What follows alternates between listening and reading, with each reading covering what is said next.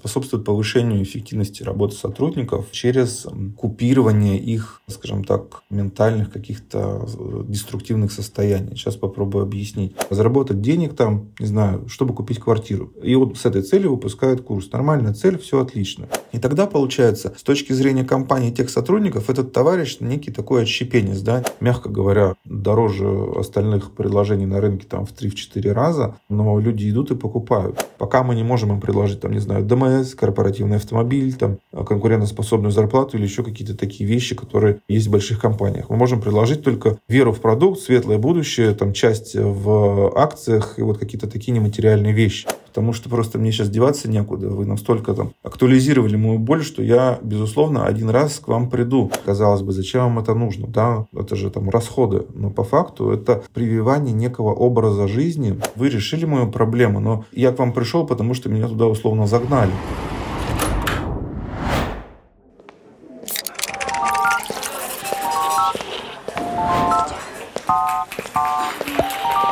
Дорогие местные, всем привет! Всем привет! Меня зовут Наталья Перевалова, и это мой подкаст «Времени нет». Подкаст для тех, кто хочет разобраться, что же действительно мешает нам быть эффективными.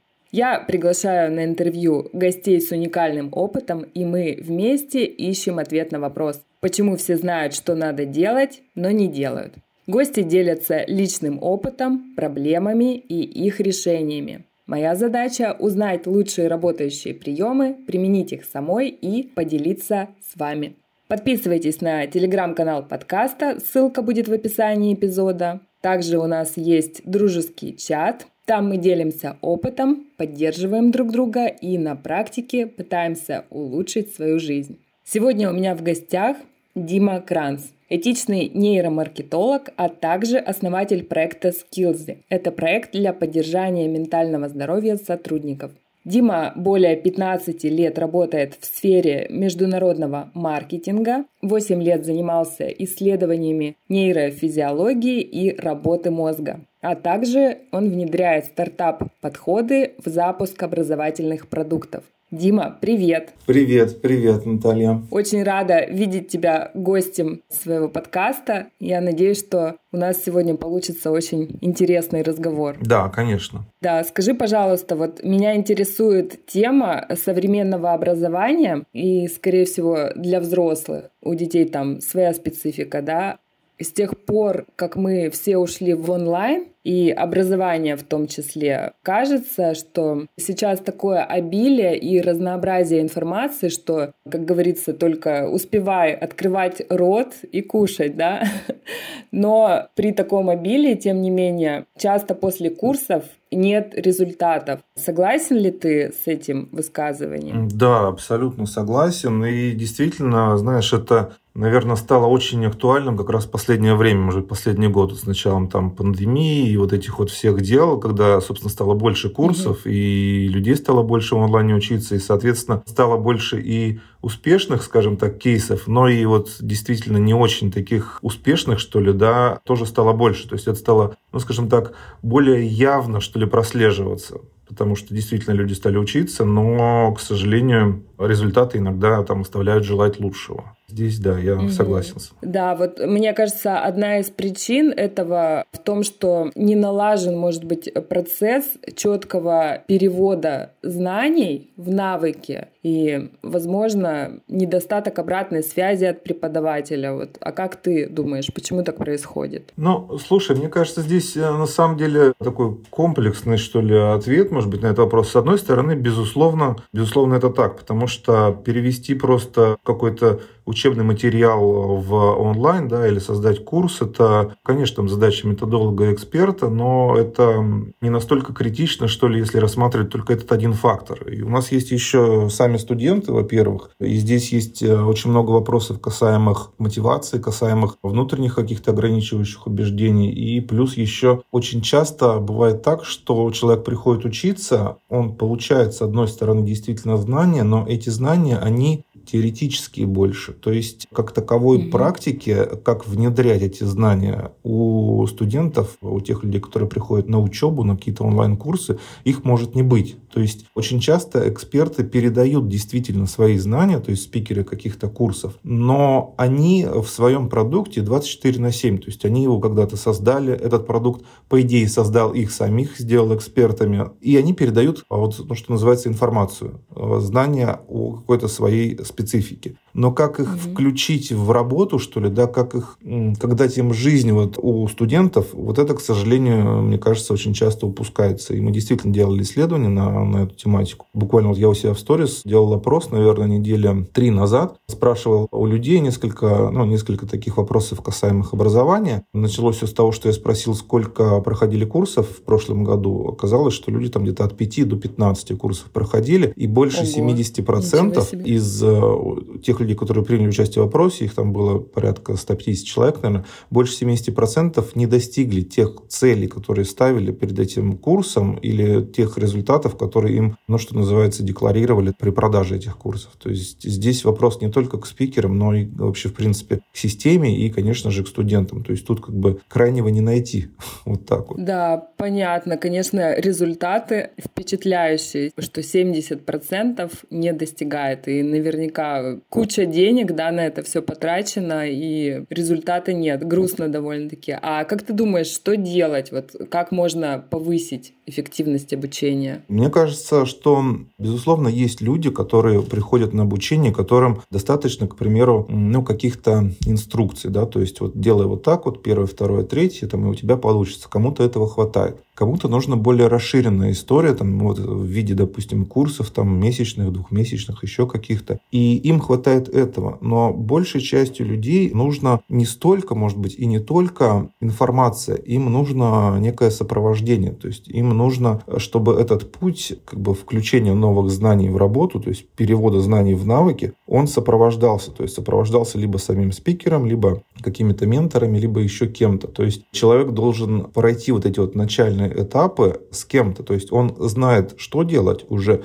но он не знает как. И здесь ответ просто в виде, допустим, записанного урока или хорошего какого-нибудь алгоритма, он, к сожалению, недостаточен потому что у каждого ситуации совершенно разные, разные возможности, там, разные убеждения, разные ценности, и всех под, скажем так, под одну гребенку не расчесать здесь. Поэтому мне кажется, что в принципе образование, я вижу эту тенденцию, потихоньку переходит в разряд таких ну что ли, менторских программ и менторских историй, то есть когда э, это очень глубокая работа, один на один или один э, там ментор и небольшая группа людей, там 3-4, может быть, 5 человек. И такие истории, они более как-то более эффективные, что ли, да, потому что есть цели студента, есть цели эксперта. И когда эти цели, они коррелируют между собой, тогда, собственно, и получается вот так вот синергия, что называется, 1 плюс 1, там, получается не 2, там, а 11. Вот мне кажется, эту сторону угу. стоит смотреть. То есть, чтобы в начале пути человека провели за ручку, да, какую-то часть. Тут тоже, понимаешь, это очень тонкий момент. Если человека мы только будем проводить за ручку, он привыкнет идти за ручку. Вот. Ему нужно научиться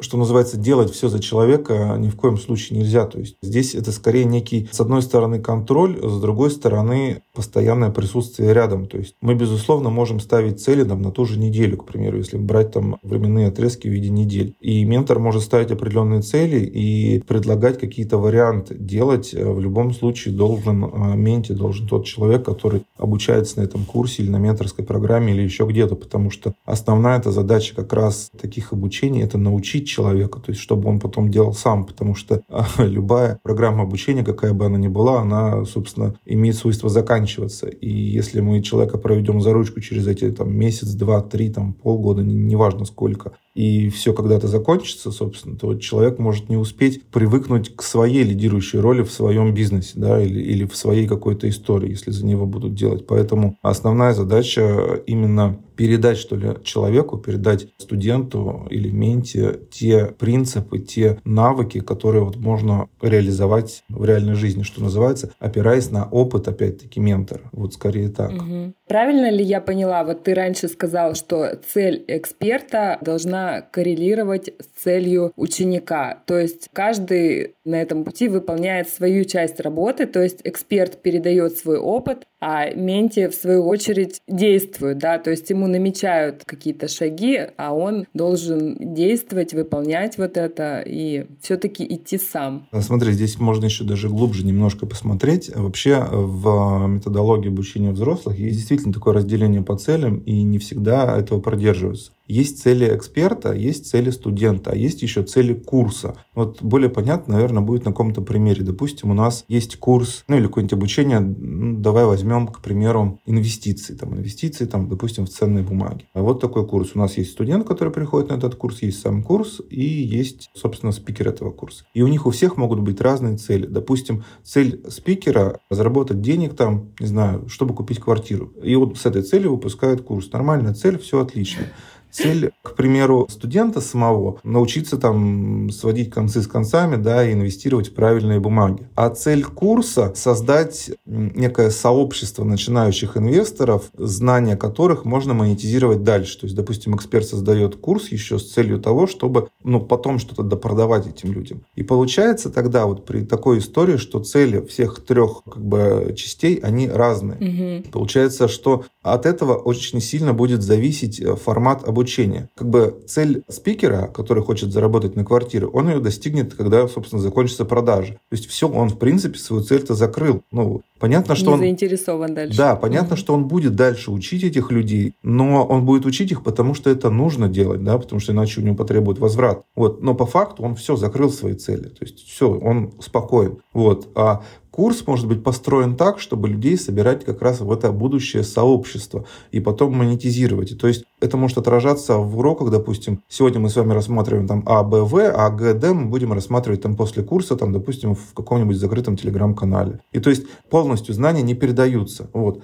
А цель студента тогда, вот при таких целях эксперта и курса, она в принципе очень сложно достижима, потому что он пришел получить знания, куда инвестировать, этот товарищ уже закрыл свои цели, да, а курс не достигает цели, те, которые поставили перед собой студент. И получается, что цели не бьются между собой, и тогда, собственно, отсюда негатив, возвраты, недостижение результата и, собственно, отзывы, что курс там нехороший, и спикер, к примеру, тоже не очень ориентируется в своей нише а цели должны действительно биться между собой. То есть здесь вопрос как раз вот э, корреляции целей вот этих вот трех, э, трех основных, э, основных направлений. Угу. То есть это вопрос к собственнику этого бизнеса, да, возможно, это тот же эксперт, что найти вот это пересечение вот этих трех кругов, да, и обозначить это как общую цель. Да, причем здесь, понимаешь, нет там плохих целей, например. Если у эксперта цель заработать на квартиру, ну так тогда и давайте будем выносить эту эту цель, собственно, в тему курса и в тему той целевой аудитории, потому что многие люди хотят заработать на квартиру. Цель отличная. Тогда и декларируйте так, что этот курс позволит вам заработать на квартиру, к примеру. Тогда там соберутся люди, которые, собственно, хотят того же, и курс будет рассказывать о том же. И спикер тоже хочет того же самого. Вот. И угу. тогда все, в принципе, нормально. Тогда просто тогда не пойдут люди, которые, допустим, хотели бы стать профессиональными трейдерами, к примеру, на, на каком-то фондовом рынке, да, или которые хотели бы постоянно там зарабатывать на акциях или собрать себе какой-нибудь портфель для долгосрочных инвестиций, к примеру. Вот и все. Угу. То есть здесь главное, чтобы цели бились. Да, хорошо, интересно. Скажи, пожалуйста, вот я знаю, у тебя большая экспертиза именно в создании продуктов, в том числе и образовательных. Есть ли какая-то схема создания продукта, чтобы этот продукт оторвали с руками? Да, это, знаешь, такой ответ на этот вопрос, я думаю, хотели бы услышать все, в принципе.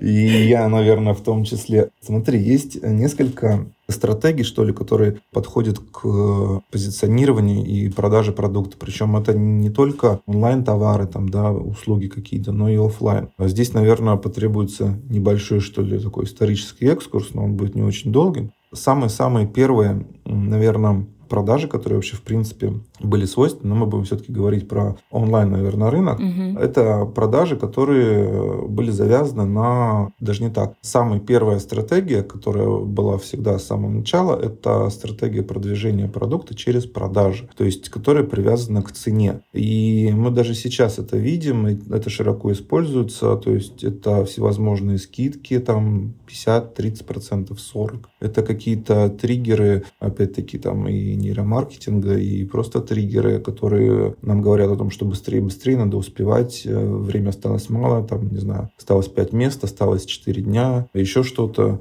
Там яркий пример магазина Sunlight. Я об этом очень часто говорю, да, всем приходят эти смс ликвидации магазинов, быстрее срочно надо бежать. Угу. Такая стратегия, она действительно работает. Здесь такая маленькая ремарка, что нет плохих и нет хороших стратегий. Все работает, но одни как бы имеют право на долгую да, жизнь какую-то и масштабирование, другие, к сожалению, менее гибкие. И вот стратегия, основанная на продажах, она со временем, то есть человек к ней привыкает. Мы уже не реагируем на скидки, начинаем воспринимать их как должное, и это такая такая история, ну, что ли, в один конец. То есть, если ты всегда начинал со скидок, то потом люди просто тебя не поймут, если ты вдруг начал продавать за, ну, за обычную сумму, цену. Угу. Вторая стратегия, она более, наверное, экологичная, что ли, это стратегия продвижения продукта, которая направлена, собственно, через продукт. И здесь она тоже достаточно известна, используется, и мы все ее знаем. Это когда мы целевой аудитории своей даем попробовать продукт. Это начиная там от офлайновых там промо-акций, чего-то еще, и заканчивая в онлайне. Это, к примеру, Netflix, который дает месяц полного доступа, там Spotify, который можно слушать бесплатно, различные облачные сервисы, где есть какая-то минимальная,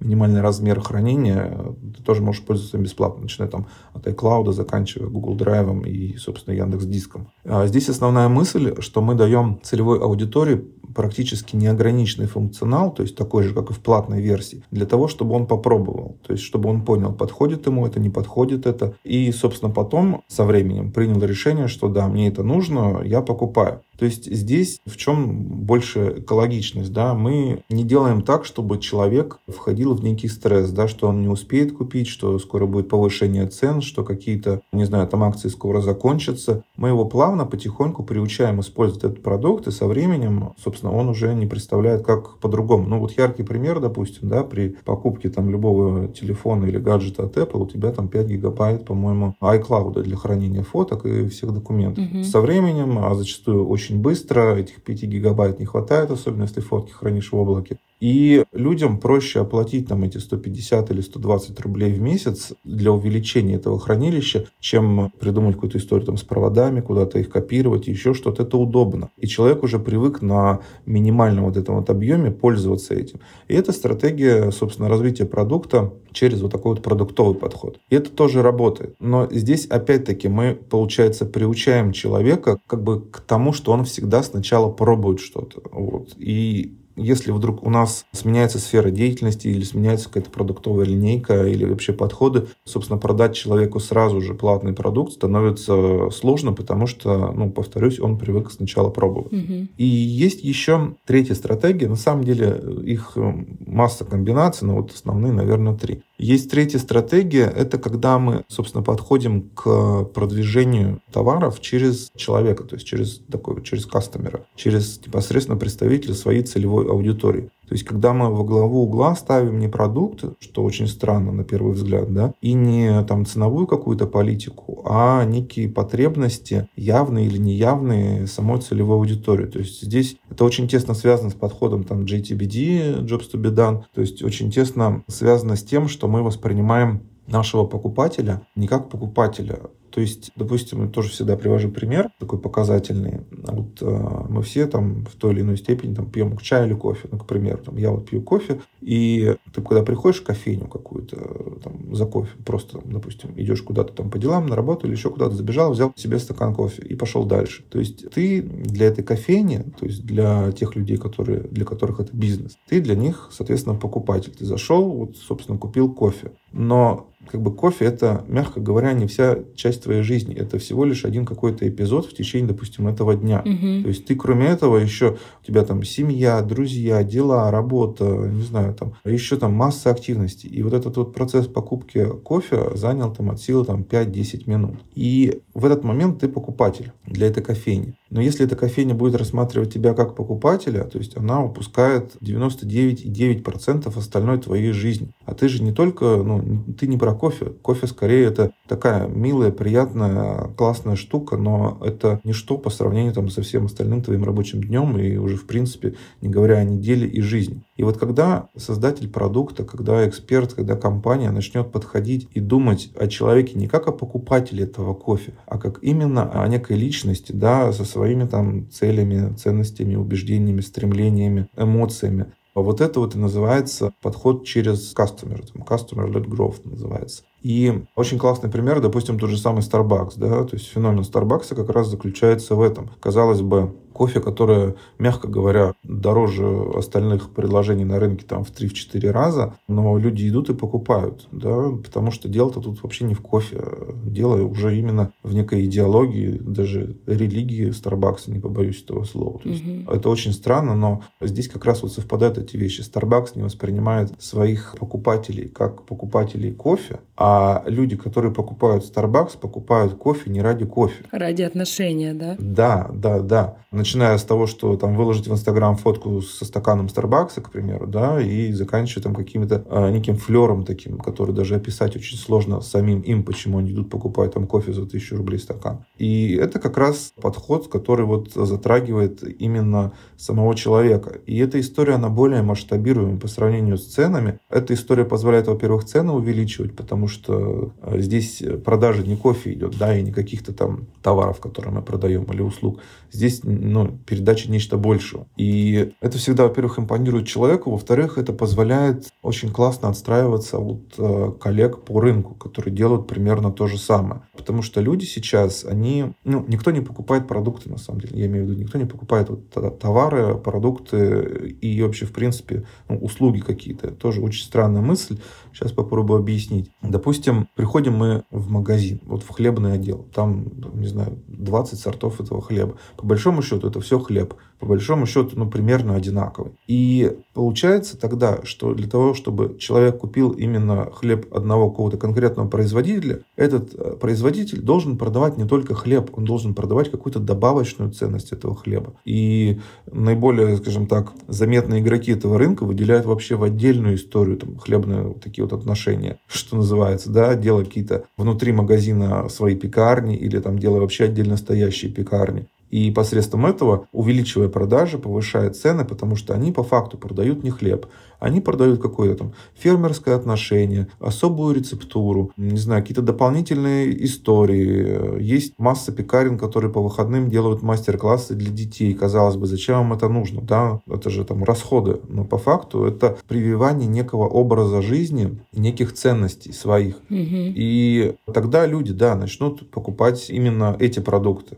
Если говорить о каких-то таких более известных примерах, возможно, смотрела, была реклама в конце прошлого года, сейчас не знаю, честно говоря, идет или нет, туалетная бумага Зева, они, правда, там рекламировали салфетки, ну, такие влажные салфетки. Вот. И, собственно, в чем заключалась реклама? Реклама ничего не продает. В чем заключалась реклама? Значит, была полоса препятствий, две полосы препятствий. По одной бежали мальчики, по другой бежали девочки до финиша. И кто первый прибежит? У мальчиков просто там надо было перелезть, подлезть, ну, то есть обычная полоса препятствий. А у девочек была та же самая полоса препятствий, но еще на этой полосе стояла, допустим, раковина с грязной посудой, ее надо было помыть. Или висело зеркало, его надо было протереть. Или окно надо было тоже там помыть. И, соответственно, еще пройти эту полосу препятствий. Понятно, что девочки приходили позже. Угу. Вот, и потом у мальчиков, у девочек спрашивали, ну, как бы, как вам вообще? И все говорили, что это несправедливо. Понятно, что девочки говорили несправедливо, но и мальчики говорили несправедливо. А до этого у них спрашивали, у мальчиков и у девочек, про обязанности дома у их мам. То есть у мам и у, ну, у пап и у мам. И как бы сначала говорили, что вот там мама там должна вот это вот делать, там убираться, там она же мама. Вот в конце мнение менялось на прямо противоположное, потому что дети понимали, что кроме обычных вещей, там мамы, там женщины, девушки, девочки, они заняты еще массой там домашних вещей, которые ну, было бы неплохо как-то разделить. И причем здесь Зева, да, они вот это вот протирали все как раз влажными салфетками Зева. Все, на этом реклама закончилась. Не было никакого призыва к продаже, не было ничего. Мелькнул пару раз э, логотип Зевы и все. Но это очень мощная продающая социальная реклама, потому что в следующий раз, когда люди пойдут в магазин, там, в Ашан, в Метро, еще куда-нибудь, и будут выбирать влажные салфетки, они выберут именно эти, потому что они очень хорошо попали в ценности, угу. которые сейчас там транслируют, да, там разделение, там помощь, собственно, и вот вся эта история. Вот. И это как раз, когда мы заходим не через цены и не через продукт, да, там, то есть через цены можем сказать, купи одну пачку, получи вторую бесплатно. Через продукт посмотрите, какие у нас классные салфетки, они не оставляют разводов. Да? А здесь они заходят через потребителей, угу. то есть через будущих клиентов. И это более мощная история, которая, собственно, масштабируется и которую можно использовать ну, бес, бесчетное количество раз. Да, то есть они не продают продукт, а продают эмоции, да, скажем так. Да, либо эмоции, либо какие-то выгоды, которые не следуют напрямую из этого продукта. То есть они продают не э, чистые окна без разводов, к примеру, да, а они продают, не знаю, там что-то другое с этими окнами Ощущение связано, помощи, да, поддержки. Ощущение, да, и вот что-то такое. Да, да, да. Угу. Да, хорошо. То есть у нас получается, что рост за счет продаж — это узнать боль, надавить на боль. Не потому, что я хочу купить, а потому, что вот меня заставили, да, как-то сманипулировали. А как раз-таки вот когда мы оперируем к тому классному, что есть в продукте, и как это может найти отражение в потребителе, то есть ты нормальный, ты классный, у тебя все хорошо, а есть вот еще такой продукт, и вместе нам будет еще лучше, еще класснее. Это вот как раз-таки история история про этичный маркетинг. Да, да, совершенно верно. Угу, хорошо. А как вот переводить личные смыслы и ценности, вот о чем мы только что поговорили, на язык бизнеса и, может быть, как-то интегрировать их в маркетинг? Ну, тут, слушай, надо начинать с цели всегда, да, чего мы хотим. То есть есть, ну, как бы масса, на самом деле, вариантов. Во-первых, нужно понимать, кто твоя целевая аудитория. Поэтому здесь очень большой пласт исследования ЦА, там, начиная от Э, глубоких казделов, заканчивая там формированием JTBD и, собственно, всех остальных вещей таких. То есть мы должны понимать не просто там наша целевая аудитория, допустим, это девушки там 20-25 лет, э, к примеру, с доходом выше среднего, без детей. То есть это не очень хорошее описание целевой аудитории. То есть нужно заходить не только через такие интересы и стандартные вещи, нужно заходить через ценности, то есть описывать ценности. Для, для этого но опять-таки есть там много существует всяких различных методик, начиная там от спиральной динамики а, там, и заканчивая формированием просто портрета целевой аудитории, там, исходя из каких-то общепринятых ценностей. Это один момент. Второй момент, мы тогда здесь можем подтянуть, а как наш продукт решает эти ценности, или закрывает ли он их, да. И еще есть, собственно, человек, который, не знаю, там, создал эту компанию, основатель или спикер этого продукта. А какие ценности у него? То есть, видишь, здесь очень сильно перекликаются цели студента, цели курса и цели эксперта, и цели, соответственно, потребителя, цели продукта, который он решает, и цели создателя этого продукта. Угу. И вот это вот все тоже должно красной строкой, там, красной нитью, что называется, проходить через всю вот эту вот маркетинг маркетинговую стратегию. Тогда, собственно, не нужны будут такие агрессивные, что ли, маркетинговые войны какие-то или продажи. То есть, когда ты не создаешь боль, да, вот мне не очень нравится вот эта вот история с, болями аудитории. А я всегда говорю о том, что вот у вас, к примеру, зуб болит, вот представьте, вы видите, сидите вечером, там заболел зуб, вы видите рекламу по телевизору там стоматологии, и вам там говорят, у вас болит зуб, ага, вот у вас он теперь сейчас болит еще сильнее, почувствуйте, значит, как там вот что-то у вас происходит, там, не знаю, там портятся нервы, еще что-то. То есть мне и так больно, вы еще больше усиливаете мою боль. Я, безусловно, наверное, там, обращусь к вам, если вы работаете 24 на 7. Но я это сделаю вынужденно, потому что просто мне сейчас деваться некуда. Вы настолько там актуализировали мою боль, что я, безусловно, один раз к вам приду. Но дальнейшее какое-то сотрудничество с вами вряд ли возможно, потому что мы начинали, в принципе, с болей. То есть вы решили мою проблему, но я к вам пришел, потому что меня туда условно загнали, угу. а не потому, что там, э, ну, не, не через положительные эмоции, а если через, это идет через отрицательные, люди скорее закончат это сотрудничество после получения какого-то а, одного бенефита, скажем так. И ради профилактики зубных будущих проблем они пойдут скорее в какое-то другое место, где говорили совсем о других вещах. Да, а здесь мы решили свою проблему, свою боль, да, и забыли, как страшный сон, и возвращаться уже не хотим к этому. Да-да-да. Угу, хорошо. А расскажи, пожалуйста, пожалуйста, немного про свой проект Skillsy. Это как раз-таки, мне кажется, такой хороший пример, когда вы смогли понять ценности, да, потребности вашей аудитории и предложить какое-то решение для этого. Может быть, еще даже до того, как возникла потребность и необходимость в этом. Да, совершенно верно. Смотри, Skills — это, собственно, проект, который, ну, если в двух словах, он способствует повышению эффективности работы сотрудников через купирование их, скажем так, ментальных каких-то э, деструктивных состояний. Сейчас попробую объяснить.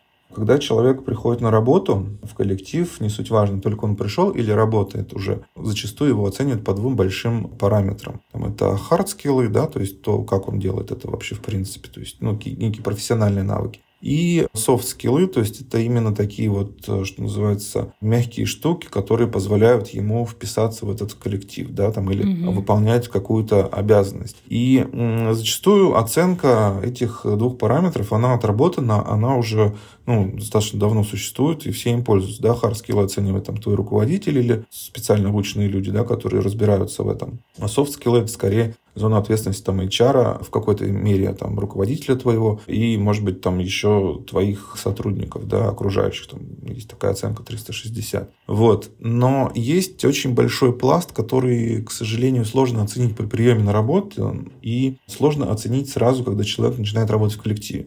Это как раз некая оценка ценностей человека. Очень часто можно слышать, что у компании есть миссия, есть ценности, там вот это на сайт выкладывают, то есть там миссия компании такая-то, да, там наши ценности такие-то. Но подбор сотрудников и оценка сотрудников не проводится через миссию, через ценности. И к чему это может привести? Человек, к примеру, у него могут быть другие там ценности или там другая какая-то там цель в жизни, миссия, что ли, да, которые не коррелируют с миссией компании или с ценностями компании. Это неплохо или нехорошо, но в, на длительной перспективе, скорее всего, это повлияет на эффективность. Есть такие исследования, и мы их проводили, и, собственно, аккумулировали. И это очень сложно заметить и практически ну, нельзя оценить, э, допустим, на этапе найма да, или на этапе начала работы. Ну, к примеру, допустим, в компании декларируется, что мы все ходим вместе обедать. Ну, там, в обеденный перерыв, там, для повышения там, тимбилдинг, вот это вот все, ходим вместе обедать. А я, допустим, сотрудник, я не люблю вместе со всеми обедать. Я вас всех люблю, уважаю, вы отличные коллеги, друзья, товарищи, но я люблю обедать один. Вот, ну, как бы вот такая у меня ну, как бы вот так я могу, и все. И тогда, получается, с точки зрения компании тех сотрудников, этот товарищ некий такой отщепенец, да, не со всеми, и это выражается в отношении к нему. А, соответственно, человек видит это отношение и тоже начинает, мягко говоря, там думать, меня там не очень ценят, или, допустим, человек может додумать до того, что там, его хотят сейчас провести какой-нибудь ассессмент и уволить, потому что он не со всеми. От этого очень сильно страдает эффективность, там, синдром самозванца, угу. нарушение личных границ в обратную сторону, то есть вот эти вот все вещи. И зачастую по, там, ну, по данным, допустим, исследований, а, есть очень большое исследование, там несколько десятков тысяч было опрошено сотрудников в Америке, в Англии в Канаде. В среднем процент таких вот как бы несовпадающих ситуаций внутри компании и отдельных э, лиц там достигает там 30-40%. То есть если мы Ого. Ничего да, себе. предположим, что практически половина сотрудников так или иначе страдают или испытывают некий там mental disorder э, и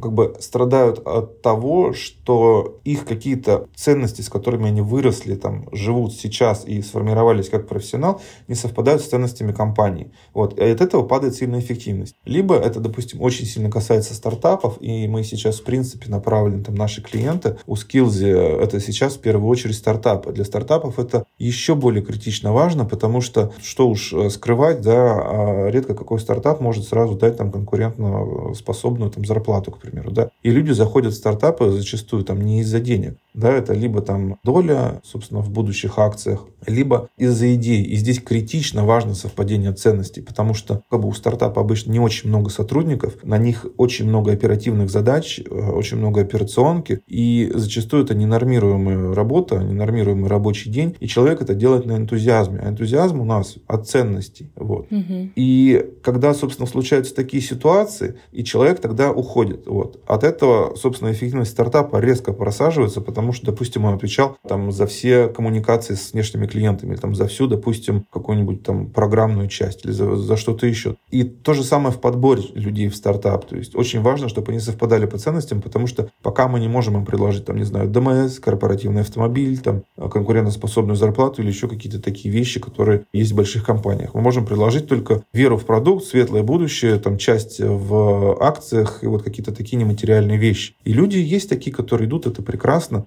но они туда, повторюсь, должны идти и зачастую выбирают такие компании не из-за вот этих вот всех, что называется, благ каких-то, да, а как раз по ценностям, по тому, как им отзывается. И Skillsy как раз призвано решить эту проблему. Мы проводим оценку отдельных сотрудников, оценку потенциальных кандидатов в сотрудники, оценку существующих команд именно по ценностным уровням, именно по... Ну, мы формируем, допустим, если говорить о командах, мы формируем такой ментальный индекс а, или индекс ментального здоровья, и, собственно, либо эта информация доносится до каждого сотрудника отдельно, ну, как бы полная информация, да, схлопнутая информация, чтобы мы соблюдали privacy, то есть без указания, кто это, без каких-то конкретных данных, она доносится до руководителя, там, допустим, вот в этом отделе, к примеру, там, сотрудники, там, склонны к выгоранию, там, этот отдел, там, нуждается вот в том-то, да, и самое главное, кроме диагностики, мы используем еще индивидуально выстраиваемую такую дорожную карту, roadmap для каждого человека, то есть сейчас у нас, допустим, в среднем это, там, от 42 до 54 недель, то есть мы на год выстраиваем сотруднику карту, карту, благодаря которой он может профилактировать те или иные состояния.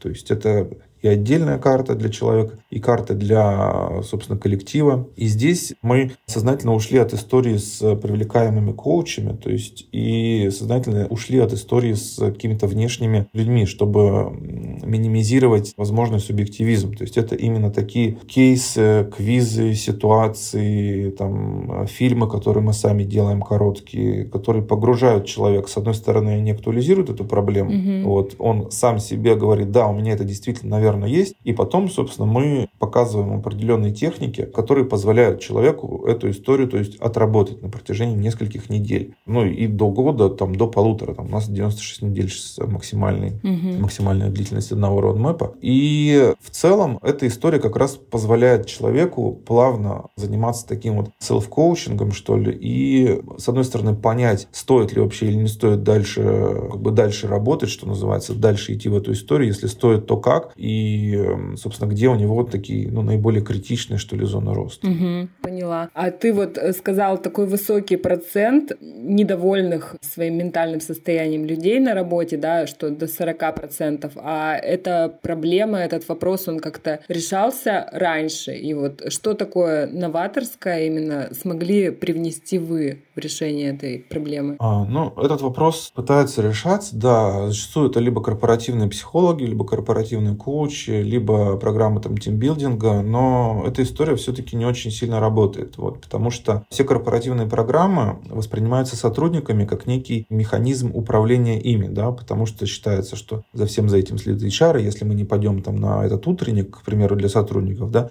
нас возьмут на карандаш, и потом где-нибудь там это будет играть какое-то значение при принятии решения о продвижении в должность, либо вообще об увольнении. Вот. То же самое касается там корпоративных психологов, да, ты сейчас скажешь, что у меня выгорание, об этом станет станет известно твоему руководству, и тебя возьмут на карандаш. Кроме того, привлекаемые э, психологи, коучи или вообще внешние специалисты Здесь есть ряд тоже проблем. Во-первых, надо как-то совместить всех по времени, чтобы всем было удобно. Угу. Если это разные часовые пояса, то это еще хуже. Во-вторых, у людей, которые никогда с этим не сталкивались, есть очень большое сопротивление в, скажем так, рассказе о каких-то своих состояниях какому-то чужому человеку вообще. И если говорить о России, это выражено еще, скажем так, Больше. еще более, угу. да, потому что у нас считается, что если ты пошел к психологу или коучу, значит, с тобой вообще не все в порядке, потому что это ну, некий аналог уже психиатра, значит, вообще э, сейчас все будет совсем плохо. Вот, то есть у нас нет культуры ментального здоровья, и э, потихоньку она формируется, но, к сожалению, для нас это пока не так очевидно, как, допустим, также сходить на профосмотр к стоматологу, возвращаясь к зубам, да, а не так очевидно, что этим нужно заниматься. А наш подход как раз в том, что мы убрали эту историю с внешними людьми, то есть она, безусловно, работает, но мы пошли по другому пути, то есть человеку и компании для этого не нужно никого привлекать, то есть не нужно совмещать какие-нибудь тайм-зоны и еще что-то. У сотрудника есть телефон, телефон, у него есть то есть, доступ, и вот этот вот трек, который мы выстраиваем там, с помощью вопросов, тестов, то есть по факту это диалог. Диалог с ботом, который выстраивает для него свойственный только ему вот этот вот roadmap, да, и предлагает mm-hmm. определенные, определенные вещи в зависимости там от его текущего состояния. Он же его там периодически чекает, проверяет, смотрит, присылает отчет, формирует этот индекс, то есть есть там два доступа, да, вот есть у сотрудника, как у конечного пользователя, либо там у HR на этапе подбора, а есть такой некий доступ для а, аналитики, вот, который также доступен сотруднику, но еще доступен, повторюсь, там общая схлопнутая аналитика доступна тем людям, которым ну, она нужна, что называется, в этой компании. И мы можем смотреть такой некий пульс ментального здоровья самой, в принципе, компании, отдела, направления, там еще чего-то. И в зависимости от этого принимать какие-то уже действия в отношении, в отношении угу. таких Да, вещей. мне кажется, тут еще очень ценным является то, что вот этот трекинг, он происходит регулярно и постоянно, и, возможно, о том, что будет какая-то проблема, станет известно еще до того, как человек сам это осознает, что до выгорания, вот, может быть, явно не дошло еще, да, а вы уже видите какие-то сигналы, и можно что-то, какие-то упреждающие решения предпринять. Безусловно, это основной, основной фокус и основной акцент скиллзы, потому что в отношении ментального здоровья делать что-то, когда уже человек пришел и сказал, слушайте, ребята, я там, видимо, выгорел, да, то есть у меня выгорание, там, я понимаю, или сейчас там нарушают мои личные границы. Когда человек это уже осознает настолько, что готов об этом сказать, ну, как бы уже можно, конечно, что-то предпринять, но вот здесь как раз уже, наверное, нужны внешние специалисты, нужна там глубокое погружение в проблематику. Возможно, человека вообще стоит пока отпустить там с работы, да, и пусть он займется, там, не знаю, отдохнет, займется собой еще чем-то. Но наш как раз подход направлен на то, что мы выявляем тенденции, которые вполне возможно, могут привести к вот таким вот состояниям, если ничего не изменится. Угу. И здесь как раз нельзя спросить у человека напрямую, там, «Э, скажи, а там ты выгорел, он пока даже слова такого не знает, да, но мы можем понять по определенным там ключевым критериям, что до этого недалеко, скажем, да, или мы можем сказать, что там, допустим, 30% вот этого отдела в течение там ближайших там 3-4 месяцев будут иметь там склонность к выгоранию там больше, там, допустим, там 90%. И здесь уже а, ответственность ответственность руководства, там, руководителя непосредственно или руководства компании, что они будут с этим делать, да. Либо менять э, полностью какую-то, не знаю, там, стратегию работы с персоналом, либо, может быть, действительно сделать индивидуальные какие-то истории, связанные с этими сотрудниками. Либо, может быть, этим сотрудникам не подходит эта должность, такой тоже, мы тоже такие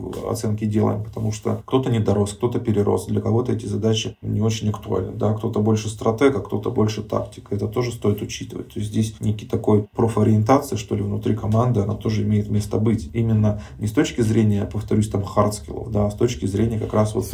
Да, ценностей, там, допустим, ответственности какой-то личной, вот таких вот вещей. И это тоже мы можем чекать. Угу. Хорошо. Ну что ж, Дима, спасибо тебе большое, что ты пришел на интервью. У тебя действительно очень интересные и правильные взгляды. Я искренне желаю успеха твоим проектам, и пусть о них узнает как можно больше людей. Да, спасибо, спасибо большое. Спасибо, Наталья, что пригласила. Надеюсь, надеюсь, было полезно слушателям. Да, это точно. Друзья, спасибо, что дослушали выпуск до конца. Я буду благодарна вашим отзывам и оценкам в подкаст-приложениях. Всех обнимаю. Всем пока.